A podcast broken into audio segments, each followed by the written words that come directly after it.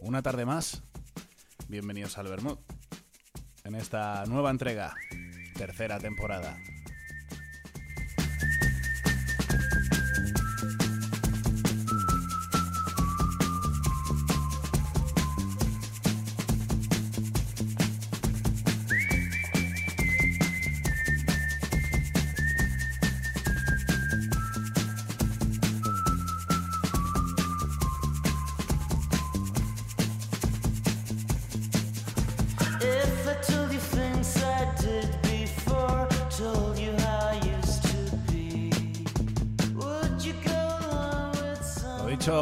Tarde más de Bermud con un nuevo invitado, en este caso un chico de Lleida, nacido en el año 1991 y pese a su corta edad con un palmarés que muchos soñarían y con un futuro mucho más que prometedor.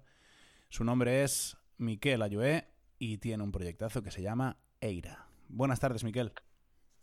Buenas tardes, ¿qué tal? Buena tarde. Buena tarde. ¿Todo bien? ¿Tú qué tal?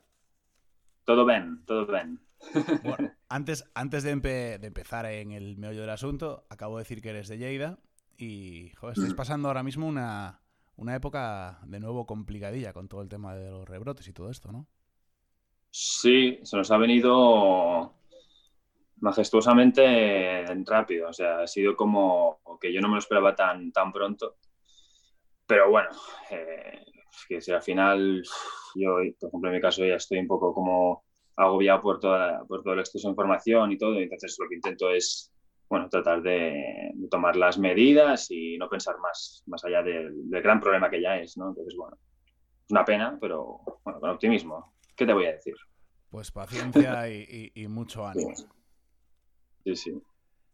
Bueno, eh, hablaba de este proyecto que se llama Eira, pero previo a esto tú eras eh, vocalista, guitarrista y compositor de una banda que de hecho iba muy bien encaminada, que se llamaba Pull My Strings, durante seis años, pero llega un momento, Miquel, en el que tú decides que es el momento idóneo para empezar tu carrera en, solitario y formar este proyecto tan bonito que decía hace un momento, que lleva por título Eira. ¿Cuándo decides que quieres dar ese paso y volar solo? Bueno, a ver, el tema es muy sencillo. Al final es siempre intento hacer cosas nuevas, no porque yo lo quiera así, sino porque, bueno, al final vienen solas y, bueno, siempre he intentado mm, proyectar todo, bueno, todo mi potencial eh, en proyectos diferentes. Quiero decir, eh, sí que es verdad que estuve con Paul My Strings, estuve alrededor de seis años, pero también si, si, si, echas la vista atrás, bueno, pues estuve en tres bandas más a la vez. y que al final siempre he ido, bueno, pues jugando un poco, ¿no? Y sí que es verdad que con Pool nos fue relativamente bien, eh, fueron cinco o seis años así un poco intensos, la verdad es que todos apostamos mucho por el proyecto. Cuando digo apostar, digo, por ejemplo, pues dejar eh, estudios a un lado, trabajos, invertir todo el dinero y todas las ganas y las emociones y los sueños en ese proyecto. Entonces, claro, yo cuando entré en Pool, eh, entré con 19, casi 20 años y hasta los 25, 26 y a los 26, pues bueno, decidí que tocaba hacer algo distinto porque sí que es verdad que el proyecto de Pool eh, pues estaba como un poco estancado, no, no por nosotros, sino por, no sé, por la situación, por el entorno, porque cuesta y porque a veces cuesta mucho avanzar, ¿no? nosotros con Pool queríamos seguir creciendo y eso, pues en ese momento no, no se dio. Y fue como un momento de crisis y entonces yo decidí eh, centrarme en la música y, para hacerlo y para tener el control decidí que lo tenía que hacer yo solo, ¿sabes? era como, bueno, algo mío, tío, y al final pues todas esas canciones decidí sacarlas bajo el nombre de Eira, que al final se ha quedado como un proyecto personal, y en forma de disco que en su momento fue Magritte en 2016. De eso te iba a hablar yo ahora. Tanto es este esto que tú acabas de decir, que yo lo voy a transformar en un yo me lo guiso y yo me lo como, que en 2016 publicas eh, Magritte eh, con 10 temas, 10 cortes, compuestos, grabados y mezclados al 100% por ti. De hecho, lo único que creo que, no hiciste fue la masterización que se hizo en Turín, ¿verdad? Sí, bueno, el disco es súper casero y, muchos a lo mejor no, no lo llamarán ni, ni disco, básicamente porque en cuanto a tema técnico, em, mezclas, todo eso, sí que es verdad que hay, muchos fallos, pero bueno, lo, que es la idea de las ideas de las canciones están allí. Y yo aún a veces escucho el, disco y a pesar de no sonar, bueno, bien, muy bien, yo lo, he escuchado y a mí me gusta porque yo más que no sonar bien, lo que diría es que tiene ese toque personal joder, que te tiene que, te tiene que hacer sentirte orgullosísimo el haberte fabricado esto eh, de, de, una nalga, de una nalga, tío. De una nalga te sacaste un disco de 10 temas producidos, grabados, compuestos por ti y eso tiene un meritazo. Bueno, y que al final es un aprendizaje. Obviamente, hombre, se supone que vas a sonar mejor con 28 que tengo ahora que con 23, que es cuando, 23, 24, que es cuando grabé Madrid. Más que nada porque, bueno, ahora, por ejemplo, sí que es verdad que creo que he aprendido bastante en cuanto a temas de, mezcla y de masterización. De hecho, las canciones nuevas ya suenan, joder, mucho mejor. O sea, te pueden gustar o no las canciones, pero a nivel sonoro, baterías, bajo, todo eso, creo que, o sea, pues que es un paso hacia adelante. Pero bueno, volviendo a lo de Magritte, eh, bueno, en ese momento eh, piensa que el, que el, disco se grabó en el, en el local de ensayo de, de Pool, o sea, estaba ensayando con Pool ya los últimos ensayos y estaba grabando eh, también el disco, o sea que fue algo muy, muy extraño. Y bueno, eso fue en verano, fueron dos, tres meses y en septiembre lo saqué y bueno, mm, después saqué EXO y después ya posté por los, por los singles, temas sueltos, videoclips. Es lo, que más, es lo que más está llevando ahora, el ir single a single y luego ya si quieres por formar un disco con eso que vas sacando. Sí, porque no, te creas que en, ese o sea, yo nunca he seguido una estrategia de, de marketing, es decir, eh, se supone que yo lo que, lo que tendría que hacer es sacar, por ejemplo, ahora mismo singles porque es lo que más tira y lo que más se vende y lo que más consume la gente, ¿no? Pues videoclips, canciones sueltas y precisamente yo ya hace dos años que lo llevo haciendo. Pero mucha gente me pregunta, hostia, ¿por qué no haces un disco? No sé qué. Bueno, pues la verdad no, siento esa, esa llamada de hacer un disco ahora mismo conceptual. O sea, yo hago las canciones y a veces las hago sueltas porque me apetece y, y a veces no me apetece que, que estén ligadas una con otra, ¿sabes? Claro, exacto. Entonces, en ese aspecto sí que es verdad que es lo que decías tú. Yo al final, eh, yo me lo guiso, yo me lo como. O sea, es como, bueno, a pesar de no seguir una estrategia, como muchas bandas y muchos artistas hacen, que a lo mejor es lo que debería hacer, pues intento disfrutar más del, hecho de tocar, de componer y, dejar de prestar atención a, toda esa... Lo haces a eh, Eira Style. sí, bueno, ahí está, sí. te voy a hacer una pregunta de este, de este Magritte del que hablábamos. Y es que sabemos que el nombre Magritte viene por, por el pintor belga René Magritte. Yo lo de René, la doble N, yo creo que se pronuncia René igual, pero René Magritte. Pero, ¿por qué él? Azar. No, no es algo tampoco pensado 100%. Es decir, yo tenía claro que cuando, o sea, una vez acabé el disco, no, sabía qué título ponerle al disco. Y, al final me apetecía, la verdad, pensé en, pintores y yo, bueno, previamente pues había hecho el artístico, el bachillerato, después hice estudios también un poco de, diseño y tal, y bueno, ya había tocado Magritte en, su día y, bueno, pues la verdad es que, bueno, mirando un poco pues las obras y el concepto, el concepto ese de, bueno, un poco todo como borroso del, de la sociedad. Bueno, ¿qué te voy a decir? Esas cosas. ¿Y te gustó? Pues sí, me encajó con el concepto del disco, vaya. Porque era un disco que no seguía una lógica, que decía, había canciones más acústicas, unas canciones más rockeras, otras más disco. Es decir, era como, eh, o sea, lo por donde. Anarquía. Pero más que nada tampoco es algo pensado. ¿eh? El título del disco fue algo como, bueno, me encaja Madrid, suena bien, más o menos tiene vínculo, así que va, para adentro. Pues me parece, me parece un titulazo ¿eh? y llama la atención además. sí, sí, bueno. Oye, lo que comentaba cuando te presenté de ese palmarés que muchos soñarían tener, lo digo porque pues con, tu anterior banda que comentábamos hace un momento, eh, logras eh, premios como el, el, Indomesticables de Red Bull, el Puro 4 o quedas finalista del proyecto demo de Radio 3. Y tocas agarraos porque llegas a tocar en el FIB, en el Arenal Sound, por ponerte dos, dos ejemplos, porque había, había muchos más sitios donde que podían haber nombrado. Mm.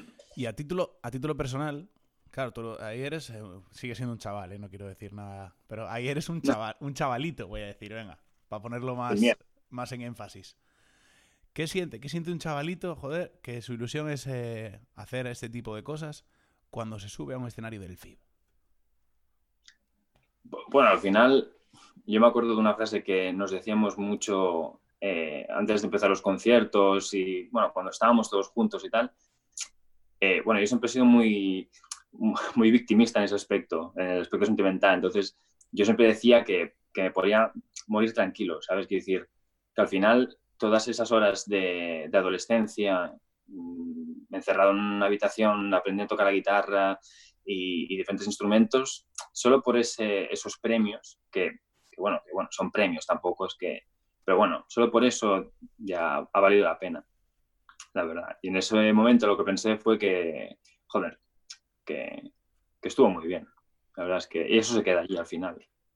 Es que tú, tú podrás decir el día de mañana que eso, eh, yo, to, yo, toqué en el FIB. Sí, bueno, porque al final te das cuenta también de que lo, que, lo importante realmente es eh, el, el, hecho, y siempre insisto mucho en eso, en el valor de tocar y de componer y de disfrutar con, con lo que uno hace.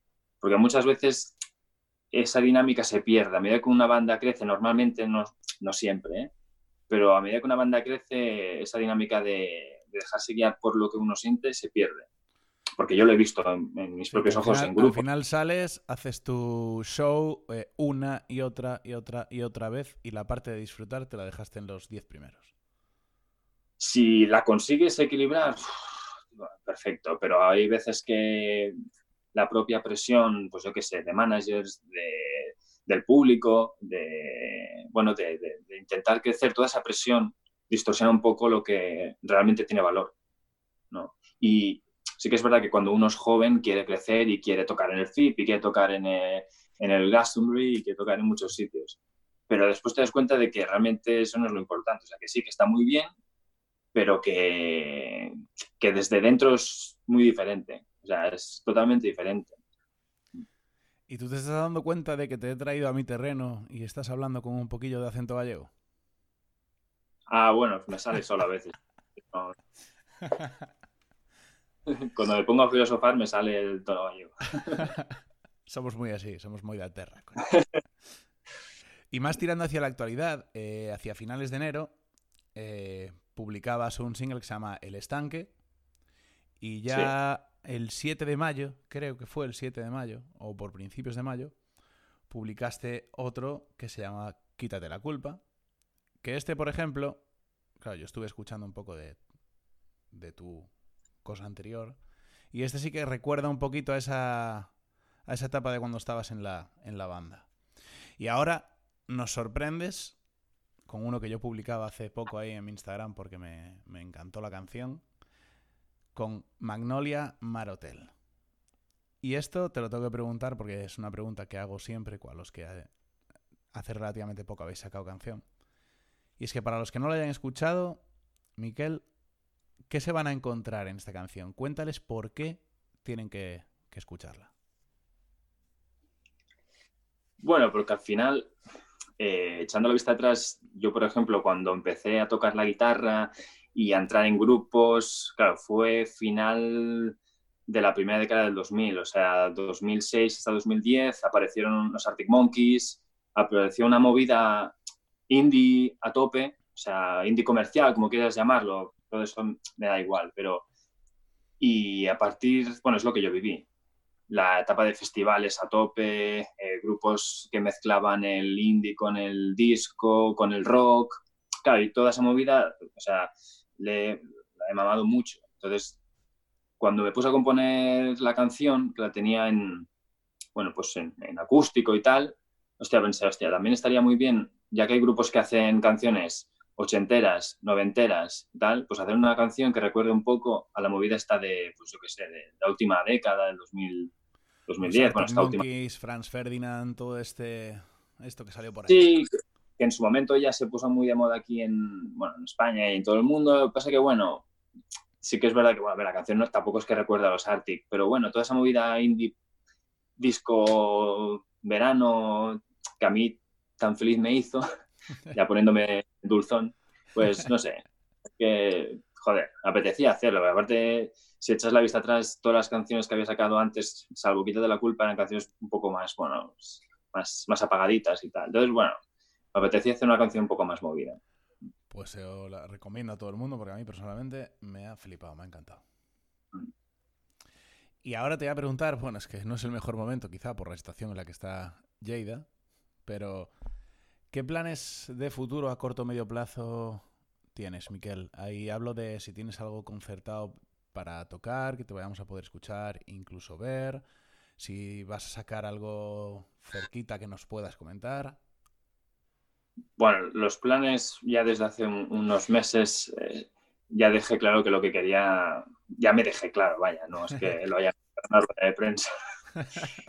me dejé claro a mí mismo que lo que quería era disfrutar y, tocar y componer, y porque me di cuenta que había perdido eh, mucho tiempo en cosas que realmente no tenían importancia. Entonces, bueno, sí que es verdad que dejando de lado esto, pues hay algunos conciertos que, que estoy planeando, de hecho unos en Galicia. Lo que pasa es que no sé si voy a poder salir porque es en agosto. Entonces, más, te vale salir. Ahora, ahora que sueltas el, bombazo, más te vale salir. Entonces, claro, es si tengo algún, algún bolo, por ejemplo, este de Galicia, que no sé si lo podré hacer, que es en, en Mondoñedo. Y luego eh, en Lleida tengo un concierto en, un festival así de música alternativa que será en septiembre, que se tiene que haber hecho en, en mayo. O sea que, bueno, pues crucemos los dedos para que puedas hacer eso en Mondoñedo y para que puedas hacer el Festival de Lleida también. Y hacer canciones. Y hacer canciones, pero que eso no, eso no, eso no lo dudo ya. Como no depende de, la COVID, no lo dudo. A ver, a ver. Bueno, eh, te voy a poner una canción ahora, Miquel, que es este single de que hablamos hace un momento, que publicabas en mayo y que lleva por título Quítate la culpa.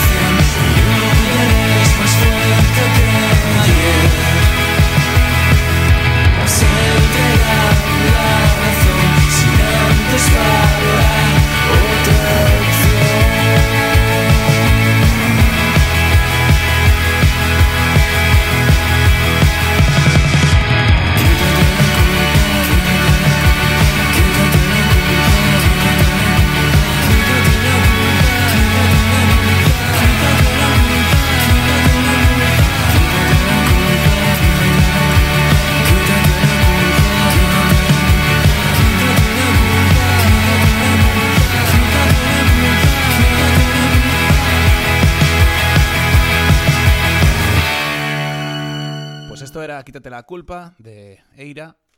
Y ahora entramos en el segundo bloque del programa, en el que Miquel, aún más si cabe tú, eres el protagonista.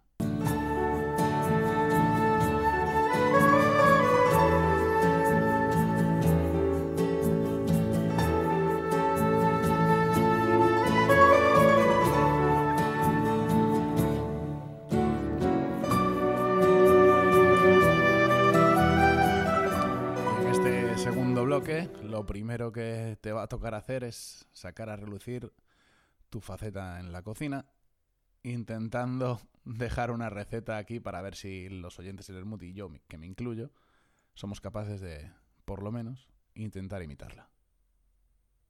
Joder, es que lle- llevo un rato pensando y digo, a ver, no, no sé qué cojones le voy a decir. sí que es verdad que no, o sea, a ver, cocinar, cocino lo básico. Te podría decir un plato que me chifla y que me hago siempre que puedo. Venga, que es eh, nada, es muy fácil. Mi- es el bo- bonito del norte, que no siempre es del norte, Eh, a la plancha, ¿eh? con un toque de sal, qué rico. Y patatas cocidas con un chorrito de aceite de oliva, sal, un poco de romero, finiquitado. Pues es bastante mejor, que me perdonen todos los anteriores, pero es bastante mejor que muchas que he escuchado. El otro día, eh, Miquel estuvo aquí de invitado eh, Mateo Latorre, al que le mandamos un, un abrazo desde aquí, y dejó esta pregunta para ti. Mi pregunta es, para sea quien sea, eh, ¿qué estaría dispuesto a hacer literalmente en su vida por la música? ¿Qué estarías dispuesto a hacer en tu vida por la música? Ahí, ahí va eso, ¿eh? Pues es una pregunta que atraviesa un poco el, el trasfondo. ¿eh?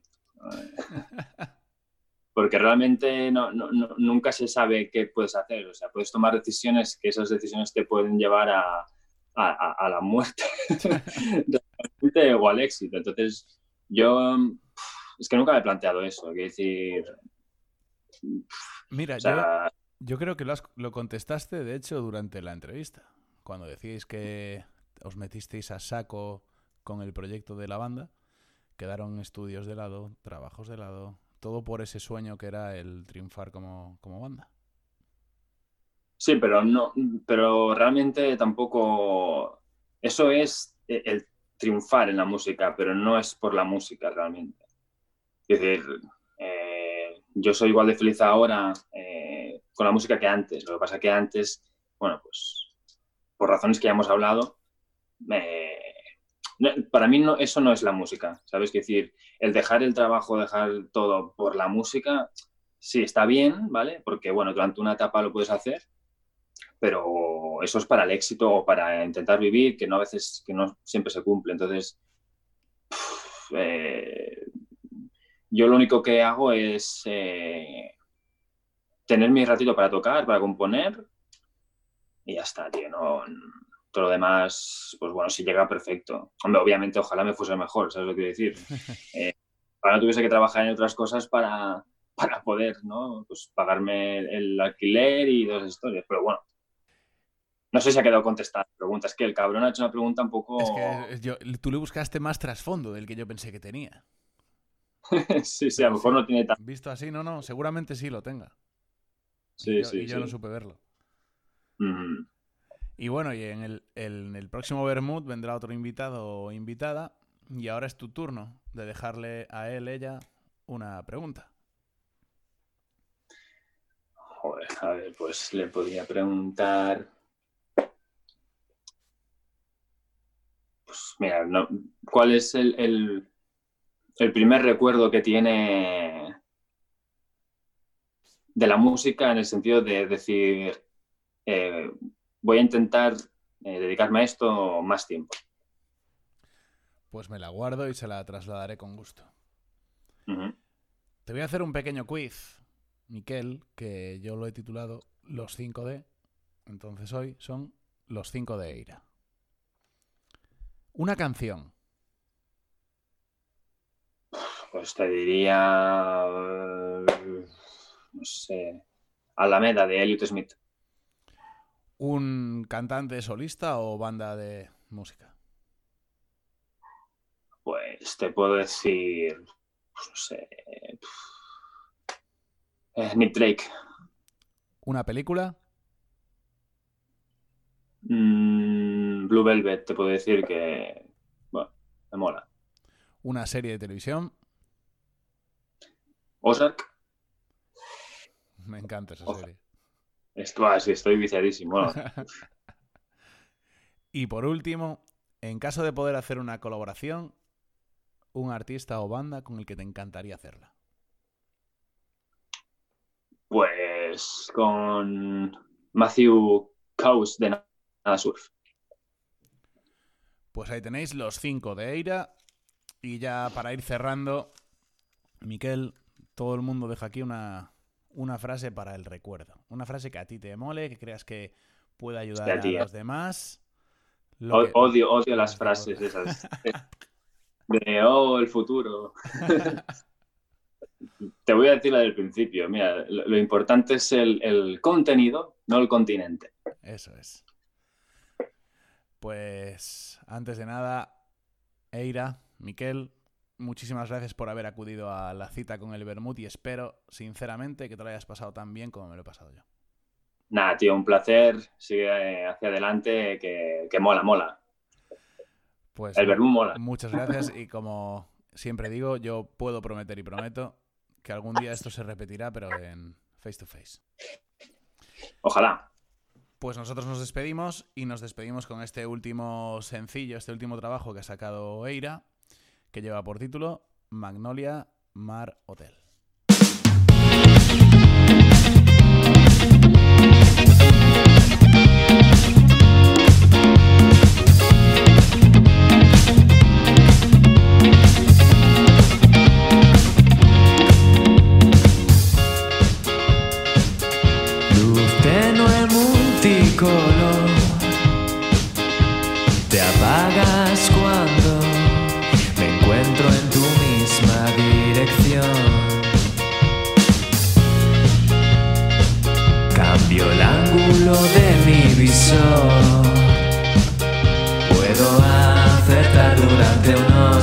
Instantes, luego tú tomas el control.